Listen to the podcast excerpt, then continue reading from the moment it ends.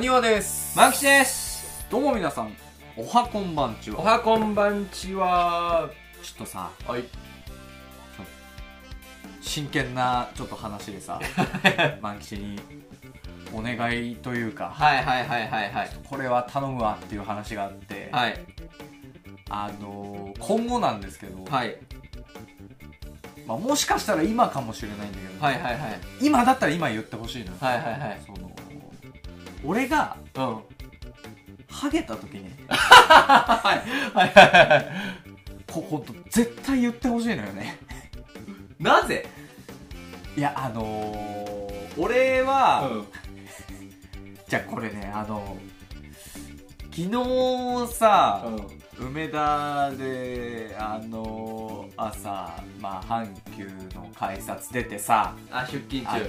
御堂筋の方にこうまっすぐ階段を降りてくあるじゃない何段か。ナイアガラの滝みたいですね。そう。あそこのこうエスカレーター間のエスカレーターのところはいでさはいはいはい。あのちょうど気づいてないぐらいのハゲの人だったの俺の下の人なんかこうでももうハゲてんの はいはいはいわはい。かる？このなんか多分触ったらあるのよ手で。あーなるほど。髪は。はいはいはいはいとはいえ、うこうだいぶこう密度がはいはいはいはいはい。はい違うっていう頭頂、うん。なんかその人この人気づいてんのかなって思ったのよ。うーん。まあ確かにね。でだんだんなんかうん。それをこう自分のことに置き換えて考えた時に なんかその俺はうん。こうなんていうの今までさこう俺はハゲたらこう坊主にしてとか、俺はハゲたらそれ全然キャラクターにしてネタにするから大丈夫みたいに俺言ってたわけよ、はいはいはいはい。でもさ、はい。こうあ気づかねえってパターンあるなと思って。あーまあまあ確かにね。確かに確かに。これお恐ろしいことじゃない、はい。ネタにする段階に行く前がすごいあったらね。そう。それが俺怖くなってきちゃって急に。もうまあハゲを受け入まれる準備できてんのよ俺。あなるほどね。もうハゲたらもう何かしらね？こうそう。なんかね。よりそのハゲが目立つ髪型にするとか はいはいはい。もうブルース・ウィルスみたいにするとかね。そういう形でこうねなんかこういい形を見つけられればと思ってたんだけど、そもそもあーまあ確か気にづいてない場合ってあ俺下手したら友達でハゲてきたやつとかをさ「うん。おいハゲ!」とか言ってさいじっちゃってるけどさ いやなんか周りの人はさなんか「えお前もハゲてるけどね」みたいな。なんか俺が 俺がハゲのやついじったらなんか、うん。ちょっとあれなんか思ったよりウケないな。みたいな。いやでもそれで気づくじゃないですか。え、そうだそれでいやでも、なんか、やっぱみんなふわっとはこう、やっぱ気使って笑ってくれたりしちゃうとさ、確かに確かにあれみたいな、ちょっとタイミング違っちゃったかな、みたいな。あーまあまあなんかこうね確かに。うん。やつで、やっぱ気づけないパターンっていうのが俺すごい怖いなと思って。ああまあ確かにねこう、え、え、エスカレーター？うん降りながら、うんその、あ、この人は、誰が気づかせてあげられるんだろうっていう。鬼鬼はですよハゲてますよ。気づいてますか？ハゲてますよって言うの。まあ本当気づかせてあげたいんなら。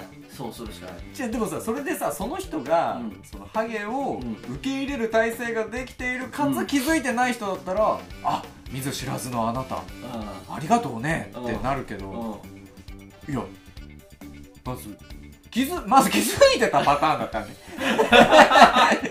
トントン。まあ確かにあなたハゲてますよ。気づいてますか？みたいな言ったらさ知ってるよなんだって目がきこの野郎ってなるじゃない まあ確かにね。確かに確かに確かに。そうなっちゃうからさすがにねそれは。あれだけど。言ってあげ言ったらいいんですね。もうそうなったそうそうちょっとなもしそうなってきたらね。ああなるほどなるほど。たどだちょっとあのーこれはあのーまあちょっとややこしいんだけど、うん。あのー言い過ぎるのは良くないと思うわけよ。あのーこうハゲハゲって言われてるとどんどんハゲてくみたいな話があるらしいのよ。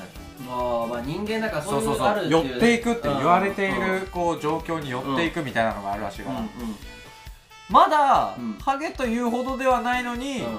ちょっとハゲてきてるよとかやばいんちゃうみたいなのはやめてほしいわけよ。ああなるほどね。そこのねこのバランスっていうの。ああちょっと前処します。でみんながうん。ハゲてるなって思う状態にはいはいはいはい。ちょうどなったタイミングで言って 難しいな。でもさあのー、いや今日かあのー、オリバーの家に来ながら思ってたんやけどはい。あのちょっとハゲじゃないけどうん。あの僕花粉症ひどいんですよ。うんうんでここ最近一気に花粉が増えてで花粉症って今や日本人の2分の1が花粉症っていうわけじゃないですか。あそんなもんなの？あなんか俺もっといると思ってた。あマジで？なんか一応2分の1らしくて。なんかでも、まあ、老若男女含めてちっちゃい子ってあんまおらんからさ。え花粉症。ー、あそっかそっか。そうそう。でなんかなんで花粉って治んねんだろうと思ってたあ俺それわかんない。そう。でであのコロナでさえさう1年経ったらファイザーがさんね。ワクチンとか出してる。のにね。いや花粉ってなんでこんな治んねんのみたいな。うんでなんかこう陰謀論なんじゃねえかと思ってさだって花粉出したらさ バカほど儲かるからさ花粉のワクチンなんて。ありえんぐらい儲かるから地震発生装置的ないやそうそうそうそう。でも花粉がある花粉症があるおかげで儲かってる闇の組織があるかならるほどね。みたいなことを考えたんですけどう二大なぜ治らないだと思うんですよ。ハゲと花粉。ん そんなことないと思うよ。嘘！二大なぜ治らないの？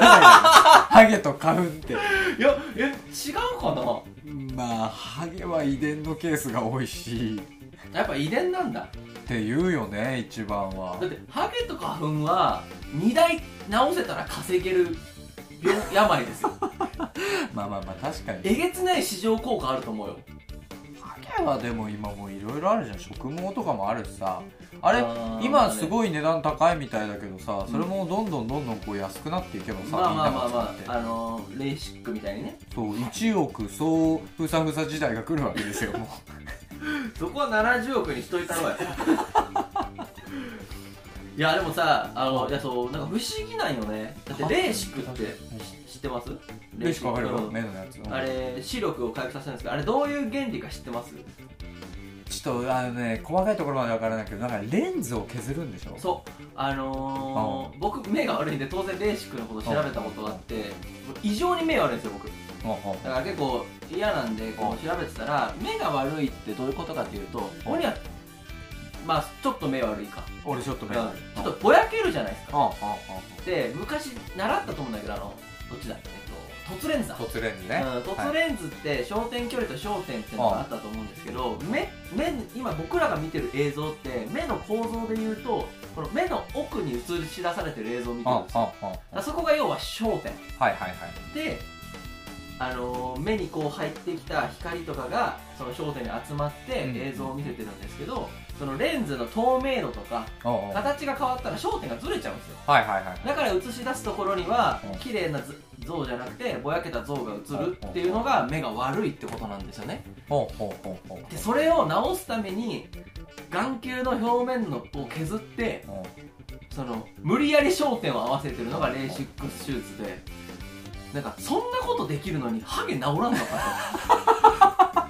よっぽどすごそうだと。とえぐいでしょこの技術。この技術えぐいでしょ。あ確かにな。いやそうだよ。まあ不思議やなと思って。まあでもそれに関しては、あのやっぱレンズはうん。削るだけじゃない、まあまあ確かにね。がしかし毛根は生きてるからね。あまあまあそうか。あまあそうかそうか。だからこう命を失ってる状態だから今。あだからそのハゲてるっていうの。はまあそうかその蘇生と一緒そうか生き物がね失われてる状態。って考えると確かにそっちの方があるかまあも確かに確かに。いやそうなんかいやそう不思議だね。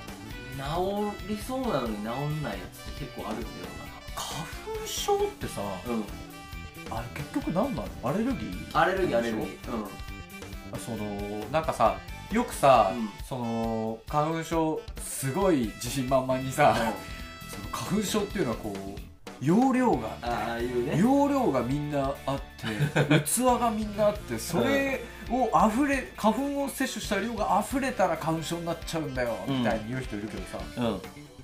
あ分かんないんだよね。いやあのちょちょちょっといいですか？あんま分かんなくてあれまあちょっと若干ちょうどだから言うけど、うデジタル時計の1時1分ってあるじゃないですか。うん。これ左に首をよ90度傾けてみたらカールおじさんに見えるってことだけちょっと言わして。はい今カット カットできるように黙ってみた。今ちょうど目に入ったから。いや今度みんなタイミングあったら見てみて。マジでカールおじさんやから。はいで何の話だったっけ？花粉症な？あそうそう。で、はい。そのよく言うっすよね。容量決まっててそれ溢れちゃってるみたいな。であのオニアはさっきこう自信満々に言う人いるっていう表現だと思うんですけどオニアはそういう人たちに対してそう言うだろうなって俺ずっと思って いやそのえなそのこ器があってななぜ溢れたら急にアレルギー症状になるのかもわからないし。あれ器ってでもその花粉ためっこじゃないやろなどういうことなの？そのいやあある程度の摂取量を超えると急にアレルギー反応が出るっていうのが、あんま分かんないんだよな。あーでもアナフィラキシーショックとかもそうなんじゃないの？抗体ができちゃうんじゃねえかなって俺思ってて。それでいうと回数じゃないのかな？1回ああまあ摂取しちうゃうと2回目あでもそれもあ量なのかそう回数なの致か多分アナフィラキシーショックは回数だけど、ん。多分注入される毒って蜂によって決まってると思うから多分量だとは思うんだよ。一ね発でその量を超えるという、うん。まあでもどうどうなんだろう。あの毒っていう概念をよく分かってないからさ。あのうんまあでもあれか花粉も人間にとっては毒花粉って言い方をしてるだけで別に人間が適応できないものを多分毒って言うから蜂の毒も花粉も一緒かもね考え方は。だからこれ抗体できちゃうんかなってずっと思ってた。だから別に皮膚とか鼻の粘膜に花粉貯蔵庫みたいなのがあるわけではなくて。あーなるほどうね、ん。なんかよく言うよね。まあでも俺はなんだろう。まああの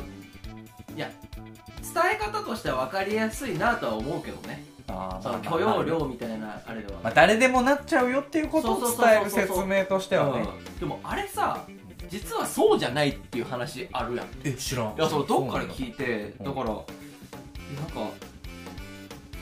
真実が分かんないんだよね花粉症。俺もそうじゃないかなと思ってるのは、うん。うん。俺さか家族全員花粉症なのよ。うんで基本的に俺の取り巻き全員花粉症取りなのよ巻きって言う親戚知り合いやろそれ取り巻きはちゃうやん。俺を取り巻いている人間たちはみんな花粉症なのよ。じゃあそれあの主従関係ができちゃうの取り巻きっていうと。人生でね。はいはいはいはい。えオニアはどうなんすか？俺全然花粉症じえゃないの。あ違うんや。俺だけ。あえでなんなら万吉も花粉症だし俺花粉症。俺の友達もほとんどみんな花粉症なのよ。うんえ違うんや。で家族もみんな花粉症でうんうんうん。俺花粉症じゃないのよ。へえだからその器のお話で言うとうん。俺小さな体にとんでもない器秘めてる男になった まあそのまあまあ器からあのでもね今調べてたらあの交代できるっていうの合ってた。ああそうなんだ。うん抗体が体内に作られてなんかマスト細胞っていう細胞に結合するらしいの。そしてそこにアレルゲンまあ要は花粉のあれってアレルゲンってやつが再び侵入したらそこでアレルギー反応が起きる。やっぱアナフィラキシーショックと一緒だわ。あれって毒によって抗体ができてその後に同じ毒が入ってきたら抗体とその毒でバーンって反応やから。でそれがあれやっぱり結局その抗体ができるできないがやっぱすごく個人差があるからそれをまあ許容量あでもそれを許容量かどうかはまた別の話だ俺はじゃあ抗体ができない人間なのか。言ってたじゃん。そもあのあの旧型インフルエンザは絶対ならない。ならなかった俺。一回も予防接種したことなかったけど俺なんか抗体すごいな。多分そんな感じなんじゃない？でも新型にはかかっちゃったからね。でもさあでもそうかでもえ不思議やね。それ許容量かどうか。でも今まで花粉症じゃなかった人がうん。年経って花粉症になるってことは、うん。やっぱり許容量なのかってことなのかな。ちょっとずつ溜まっていくものなんだろうね。かうん。体質って結局変わっていくから。ただた体質のうんうん多分その時間経過による変化をはいはいはい許容量って勘違いしてる場合もあるよね。あーだって昔はなんかお腹胃腸が強かったのにうん。胃腸が弱くなったりする人っているじゃん。なんかそれってさ当然こう時間が経ってそうなるからさはいはいそれを許容量って勘違いしてるだけで別に許容量って関係なく昔は花粉のアレルゲンに強か強い体質だったけどだから食生活とかストレスによってただただ弱い体質になっちゃったってだけだああそれはあるだろうね。進,、うん。進化論的な。そうそうそうそう。あああそっちじゃない？許容量じゃない気がするわ。俺はじゃあ旧人類なの。俺は今新人類だと思ってたんだけど、うん。さっきまで。いやあのどっちかっていうと旧あの段階の世代です。段階の世代は超花粉症になってんのよ。みんな、あでもさ花粉症ってすっげえ不思議なのがささあこれもうああ待って。あそういうことか。ちょ今一人で全部進んじゃってるから。いやあのさっき僕許容量じゃなくて進化論もしくは環境変化ストレスで食生活の変化によるうん。その体質そのものの変化じゃないかっていう説を提唱したわけですけど、はいはいはい。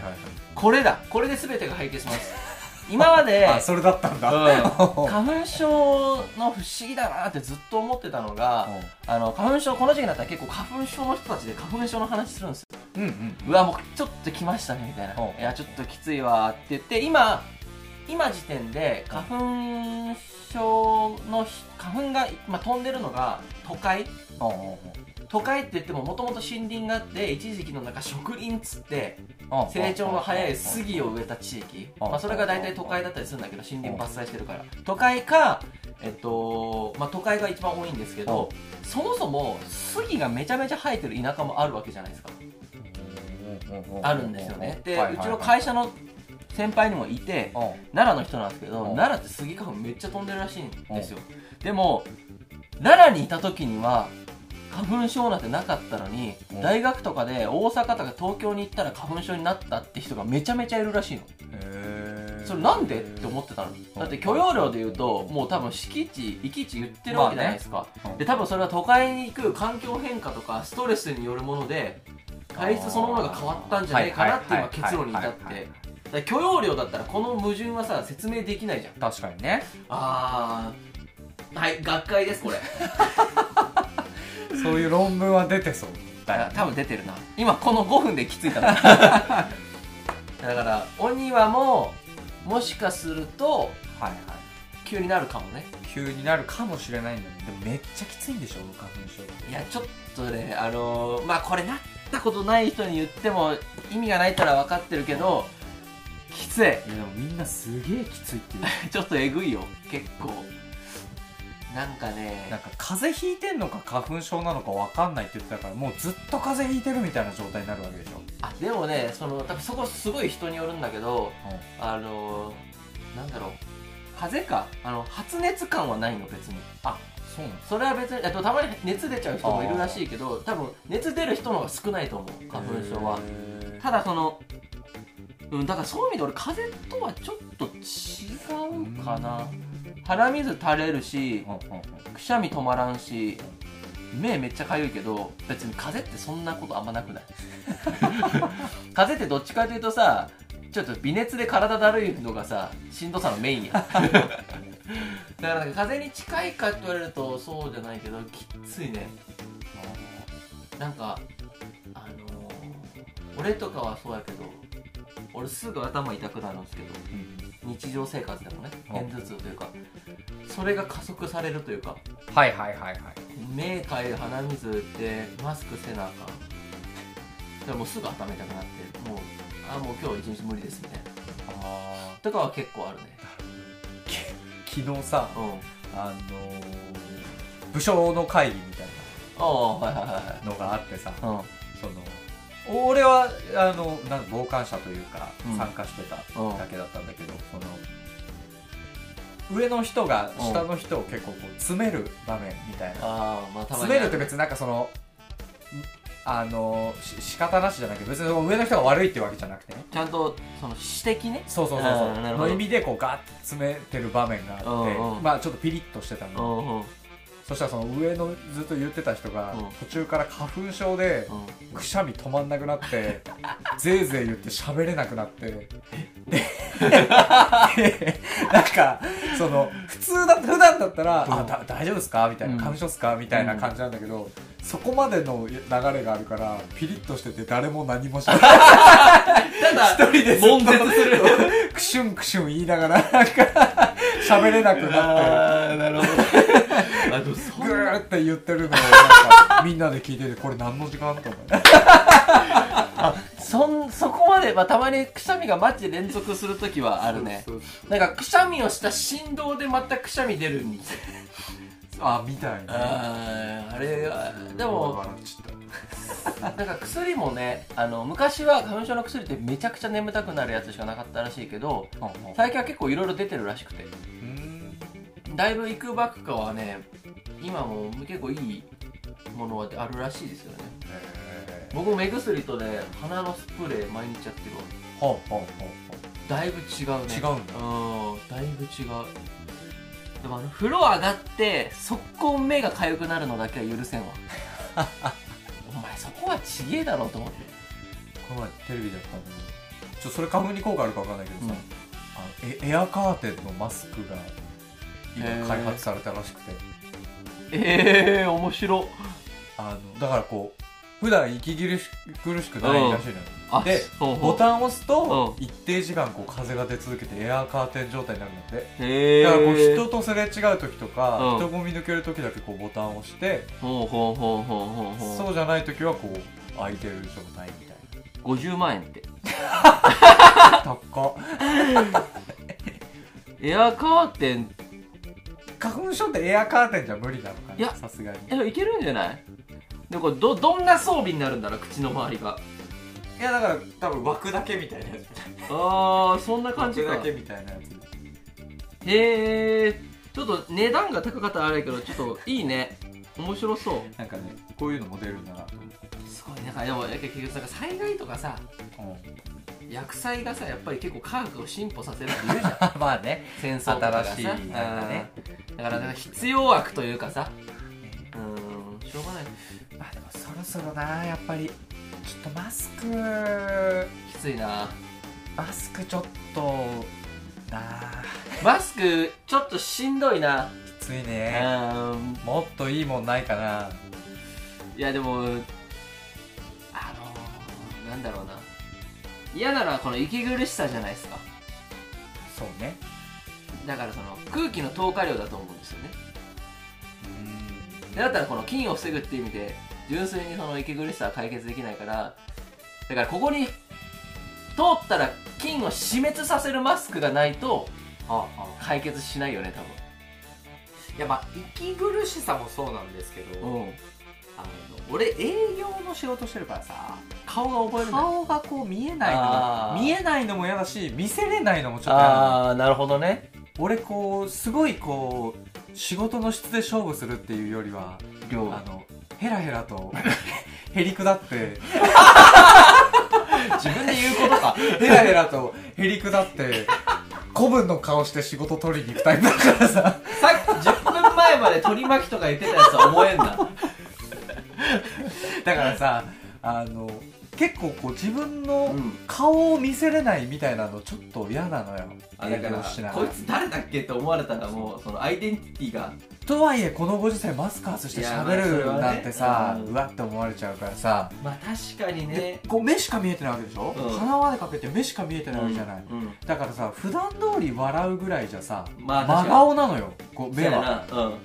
だからさ、うん。もうもう もうマスク取って見られたら惹かれちゃうぐらい笑顔で もう目だけでこの人すごく笑ってるなって分かるぐらいそんな面白くもないのに。あすいませんお忙ししいところって言うとあもうそれで何が面白いんだってぐらい俺笑ってんの。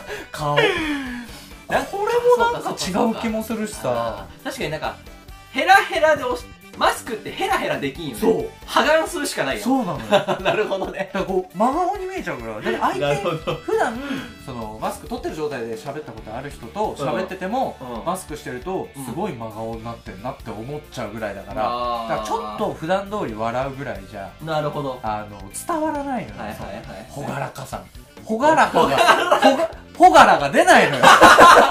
いやじゃあほがらで止めんのよ。ほがらかや。ほがらが出ないのよ あほっぽでもだからといってね目でこうすごくやるとさまあちょっとそのちょい笑いじゃ目そうならないからまあ確かにね。これちょっとほがら出過ぎちゃってないみたいなのもちょっとあったりしてだからその辺がすごくななんか嫌だなほが。らちょっと引っかかるわ。なんか。嫌なんすよまあ確かにね。マスクね。だから見えないっていうそうかそうか。そうえ俺もね顔をさあの顔を覚えるとかいう次元じゃないなって思ってるも。う目しかわからんからさ。あはいはいはいはい。誰？誰？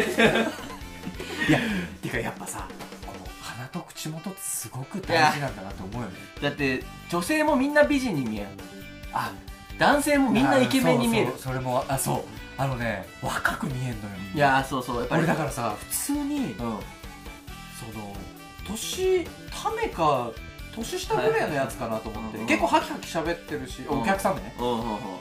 でこうちょっとこうフランクに喋ってくれる感じだったから、もうあたかもためなんで 一緒に仕事頑張りましょうぐらいの 感じでちょっと偉そうに喋ってでちょっとその人が飲み物飲む時にパッて外したら、ん。もう明に10は上なんだよいや分からんよね。分からん。本当に。上上若ーと思って。この人上若ーと思って。いやそうそうそうそう。いやなんか本当に思うわ。全然分からん。なんかねうん。むずいよな。情報量がちょっと少なくなっちゃって。見誤っちゃうよやっぱ。うん。いろいろ。マスクがさつけなくても違和感なくなるのって本当いつなんだろう？5年後5年後だ島田秀平が言ってたから。いやー多分最初はさすごく違和感あるやん。ママスクをつけてないのが。そうね。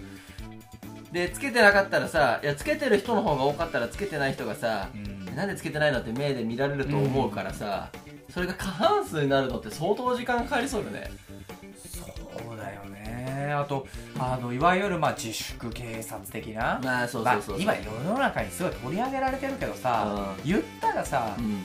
なプチ自粛警察じゃないけどさうになっちゃってる人ってめちゃめちゃいっぱいいる俺俺もなんか気をつけないとそんな気するもんだって。駅とかさ人混みのところでマスク外してさ、うん。歩ってる人とかいたら、うわって思っちゃうしさ。ああそれはもううちなるセリフいぶっちゃけ考えたら、うん。全然喋んなかったらやそうでその人は別に咳もくしゃみもしなくて、全然喋んなかったらうん。別につけいやそうそうそうなくてもう別にん、うん喋んないんでって言われたらああそうかっていう話だけど、うん。そういう人を見ただけでちょっとうわっと思っちゃうとかね。うん。だからちょっとそのプチ自粛そうそうそう。警察官みたいなのはみんなの中で多分あるのよ。あるね。線引きがどこかの話。あそうなった時にさそれをさじゃあみんなで今度マスク外していこうってなった時にさ、ーうん。そこちょっと自分とみんなが自分と折り合いをつけるのに時間かかりそうだよね、うん。そのちょっと前の自分を否定することになっちゃうじゃないそらそうだ。けうん。いや難しいよね。すげえ否定た否定してたのになんか今から外すんかいみたいな。あのー、文化祭の練習なんてバカらしいとか言ってたのにちょっと入りたくなった時後 後半熱量上がってきてなんかあれちょっと俺も参加したいなそうそう。ちょっと恥ずかしい。あんな感じだった手前ちょっと。なんかあったら言ってよ。ぐらいか幹事の人にねなんかあったら。俺何でもやるから。別に俺その興味ないけど。なん興味ないけど。ああのちょっと大変そうやから。そう別にいいよ別に。手伝ってくれって言うんなら。手伝うけど。内心もうはよ入りたいいやもうほんとでも多分こうそうなると思うんですよ。はよ外したいけど1ヶ月前の自分がああだった手前ちょっと外しにくい、急にはね。だからみんな多分そろそろあの言ってったらいいと思うんですよ。いや僕ちょっと今喋らないとなか、ね。屋内屋外で歩いてる時ってもうそろそろ外してもいい時だと思うんですよね。って言っといたら1ヶ月後自分がそうしてもさあ言ってたもんなこいつになるんで。皆さんそろそろ言った方がいいですよ。徐々になんかでもこうすごく難しいのかなこれ。なんかさいわゆるこうインフルエンサーの人がじゃあ呼びかけるのが今って一番何でもさ、まあ効果あるけどさホリエモンもマスクで炎上してたじゃない？まあまあまあでもあの人はでもマスクでっていうのはあまあの人か。あの人は元あの人が炎上してる。態度が良くないもん。誰なんだろうな今一番影響力ある人。ヒカキンでしょヒカキンなのかな？うんかチーム手巻き TV 本当に言ってる？まあでそうも本当でもヒカキンじゃない？YouTuber ってやっぱそんなに？えこれ俺の超俺の感覚なんだけど、えまま松本人志とじゃあヒカキンでもヒカキンの方が影響力はあるの？今。あると思うよ。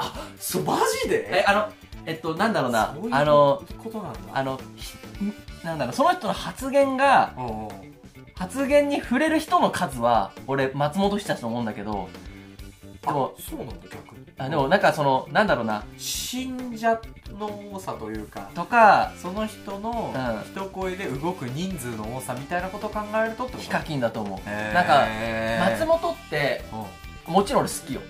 でもやっぱり芸人だからやっぱり芸人が何言ってんのっていう層やっぱいると思うのでヒカキンは言っても私は発信する立場から最初からやってるからあ多分ヒカキンと松本人志が同時に、えっとうんマスクを外しますって言った時にあ松本人志が外したんなら俺も外そうヒカキンが外したんなら俺も外そうって言ってる数比べると圧倒的にヒカキンやと思う。そうなんだ。うん。松本人志がこんなこと言ってるぞ。へヒカキンがこういうこと言ってるぞって数は多分松本の方が多いと思うけど。ーうんうんなんかそれきっかけで本当に行動を変えるのはヒカキンな気がするんだよな。へ多分ね。ちょーやっぱこういう感覚ってずれてくね。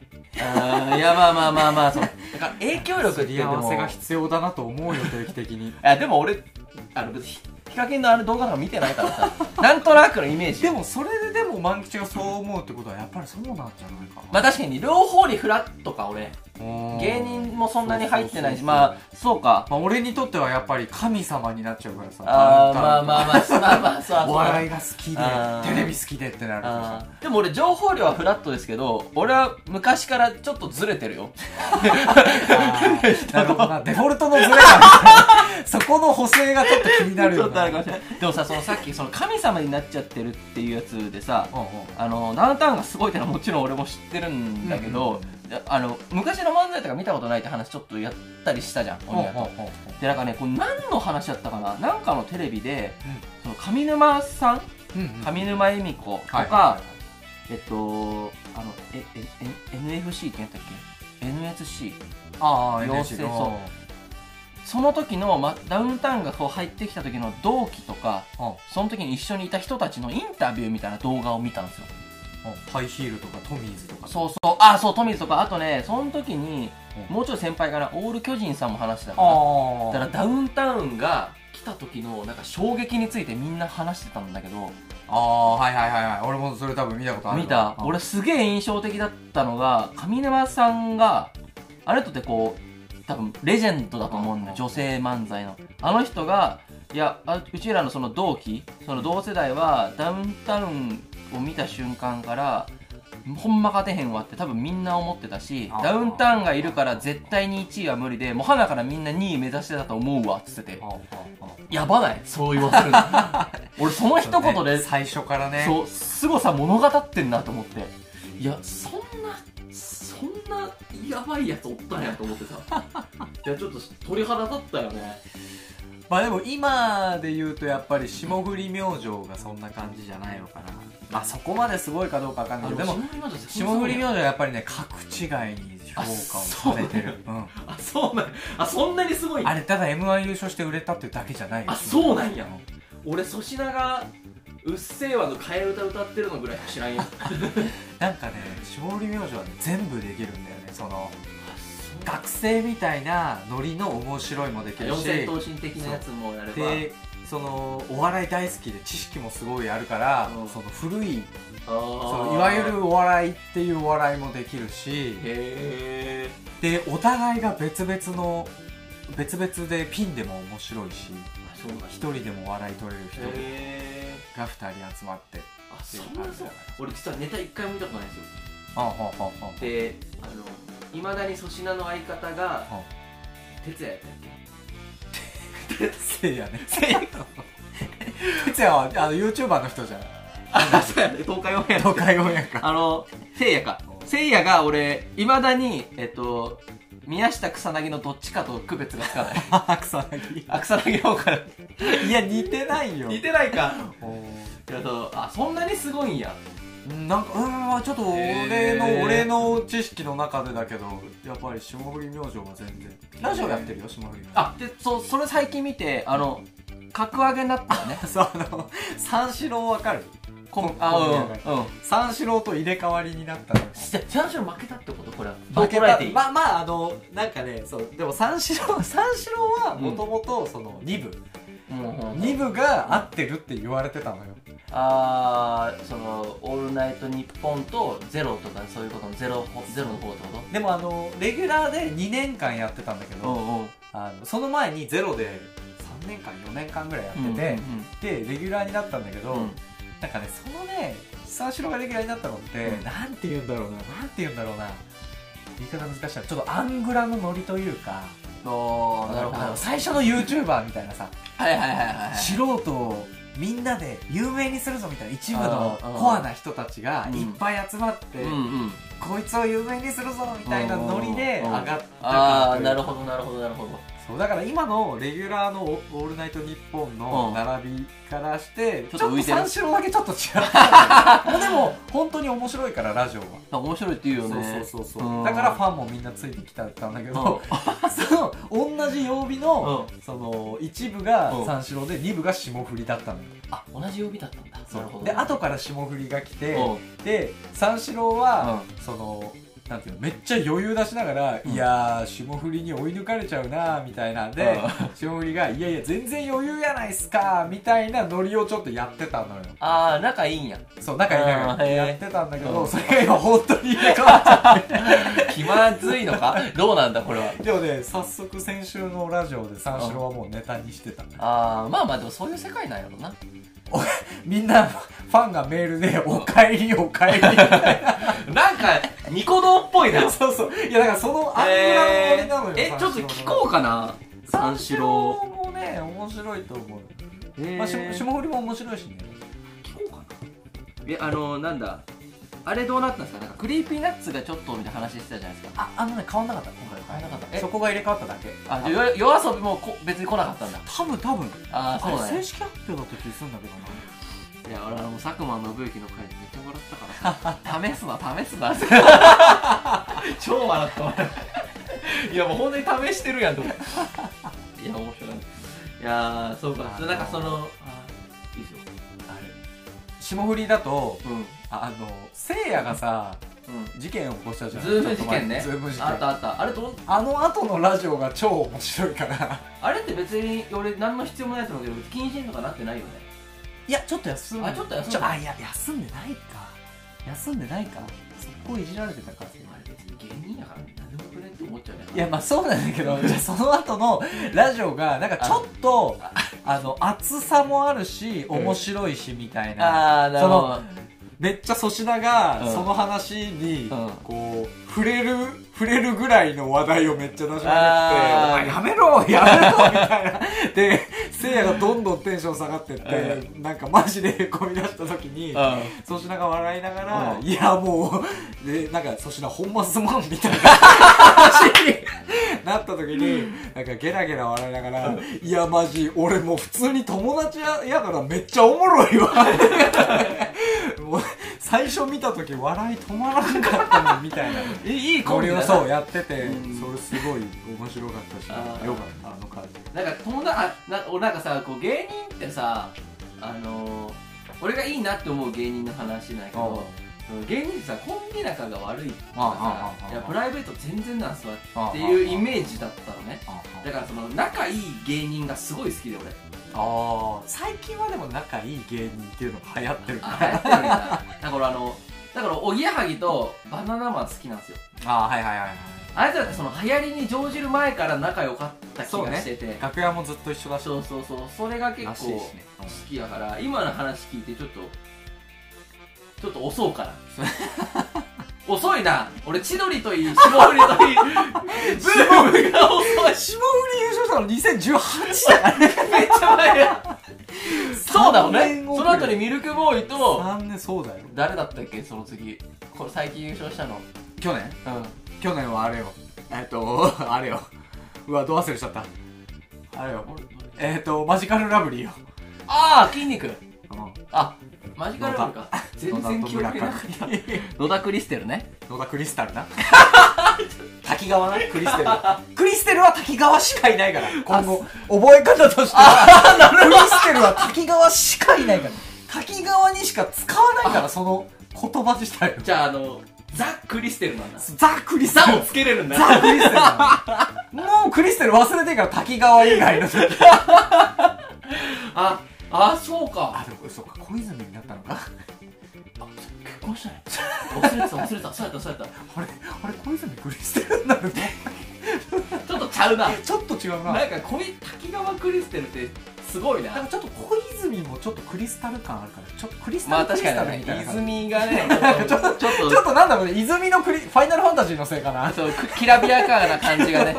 やっぱ泉って決勝とかやっぱありがちやから。いやあそうかそうか。皆さん霜降りが熱いです今 いや今じゃないのよ。ずっとなんだよ。ずっと暑いのよ。ああちょっと。だいぶもうだいぶもう安定期入ってるえあれないっすか？霜降りの番組とか千鳥で相席食堂みたいな。おすすめ。あ霜降りの番組？うん。霜降りの番組って今なんかあったかな？なんか確かこにそう言われるとないかも。う俺も千鳥はさもう相席食堂一本でドハマりしてるからさ。あの霜霜霜降りチューブは YouTube かそうね。ああそうか。YouTube 見てみようかな。YouTube で せいやが一人でなんだっけ？俺見たことないんだけどラジオでいつもその話をしてるんだけどゴミみたいな企画ばっかりやってる チャンネルをせいやが一人でやってるらしいんだよ。なんだっけ？イニイニミニ？イニミニチャンネルみたいな。イニミニチャンネルみたいな。そんな名前だった気がする。インイニどういう？あイニミニチャンネルあるわ。わかんないけど。もう10万人おるよ。そう売れてない世界線の明石家さんまさんとか。なんか意味わかんない。けどういうことこれ？なんかそのイニミニなんかラジオでよくあるのが、うん。せいやがわけわかんないこと言った時に、うん。なんか「お前なんなんそれ?」みたいなノリで、うん。でこれ今度イニミニチャンネルでこういう動画上げるんですみたいな「なんなんそれ?」みたいな。何のチャンネルなんどういうのをなるほどねよくやってる感じ。なるほどなるほどちょっと1週間後もしかすると俺の推し芸人が千鳥と霜降りになってるかもしれないもうでも千鳥はもう多分俺ずっと好きやな。千鳥千鳥はね。面白いからね、聞いてください。あと僕3話ぐらいでこれまでの相席食堂全部見終わるあとうとう。160話ぐらいあったかな。全部。確かに早いな。うんずっと見てたからね。そうかそうか。結構半読んであの YouTube の話でも最近ゲーム実況やってみたんですよ。うんああ見た見た。なんかよく喋れてたね。いやなんかねあのー、とりあえずなんかやってみようかなぐらいだから何のこだわりもないんですけどあのー、やっぱり台本とか作らずに喋る方がなんか合ってるなって思った。ああそうなんだ。俺無理なんですよ。作っちゃうとああ。のもう読み上げマシーンになっちゃって。キキーワードとかだけでもなんか俺置いときたいんだよね。ああなるほどね。大まかな流れじゃないけどはいはいはいはいはいはい。こんな話ラジオで言うかっていう感じ。今後面白くなくなる？まあでもゲーム実況やってみてまあなんかやってる感やって結構面白かったわ。へうんなんか終わった後の聞いてもなんかなんかわけわからんこと喋ってんなとか思ったりして結構面白かったですいやでもね満喫のやつ見てなんか俺ちょっと驚いちゃった。すごいよく喋れんなと思って。いや俺のあの伝説の「サイレントヒル2」のゲーム実況があるからさ。うん。それで分かってもらえると思うけど俺全然ゲームしながら喋れないからさ。あでもあれ俺これちょっとゲーム実況して思ったんだけどもしゲーム実況を今後やりたいなと思ってしたらもし参考にしてもらったらいいけどそのゲームやりながら喋りづらいって話あったじゃないですか、うん。だからゲーム実況やってみてゲーム実況ってスタンス大きく3つあるなと思ったんですよ。で、まあ、ゲームにもよるけど俺がやったのはパワープロくんなのでこう文字がこう出てくるんですよね、はいはいはい。で俺はそれを読み上げたり全然違う話をしてたりって時あるんですけどそのゲームの起こった内容について喋るっていうゲーム実況とはいはいはいなんだろうなあのゲームはプレイしながらもうマジで全然関係ねえこと喋るゲーム。プライベートの話ね。そうそうそう。で普通にあのあとはゲームで出てくる文字を読み上げる、はいはい、はい。まあ、これは多分人間の言葉じゃなくてゆっくり実況とかの方が多いかな。あああまあ、大きく3つあると思ったんですよ。はいはいはい。でえっとゲームやりながらプライベートのことめ全然関係ないこと話す実況者はマジですげえあれ。あ頭二つ。あれすげえよ。ね。いやきつこれと思って。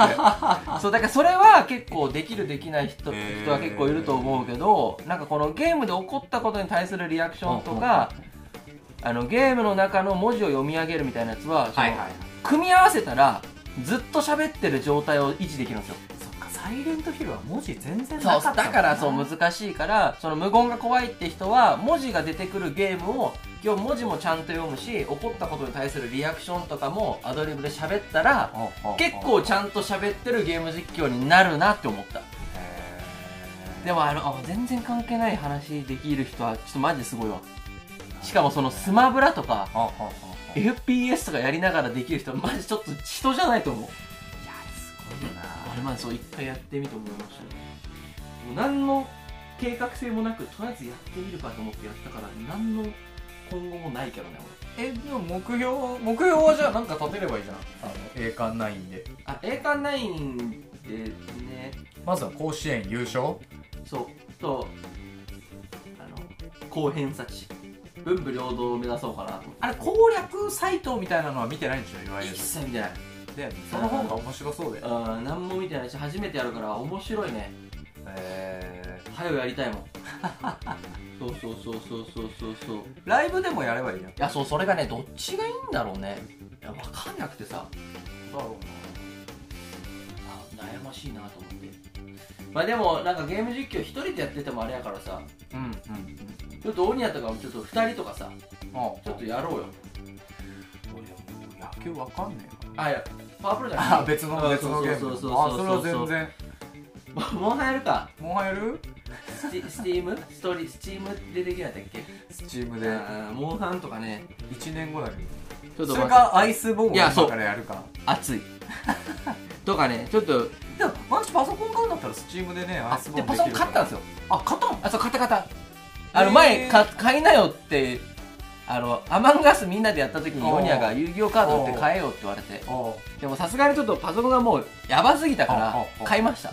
えー、かあじゃあもう本当にできんの？そう買ったからあのやってみたんですよゲーム実況。えー、あのもうじゃあセッティングして？あもうそうしたそうそうそうそうそうそう。へなんか今あるパソコンだとあのゲームの画面キャプチャーするとも音をあ違う映像を置き去りにするみたいな感じ映像止まってんのに音だけ流れても処理ができてなくて。だからできなくってでパソコンがもうぶっ壊れかけやし変えようと思って変えたらやっぱり当然スペック高くなったからできるようになったからあちょっと撮ってみようかって撮った。んですよへえー、なるほどね。そうそうそうそうそうはいはいはい。快適や。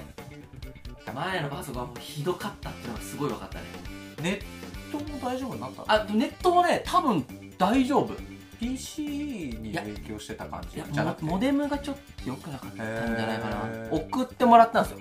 新しいやつを。でつけたら一回も切れてない。あそううんだからちょっと多分なかっただから前みたいにアマンガースでようやくインポスターになれた瞬間に ネットぶち切れて離脱とかはないっす。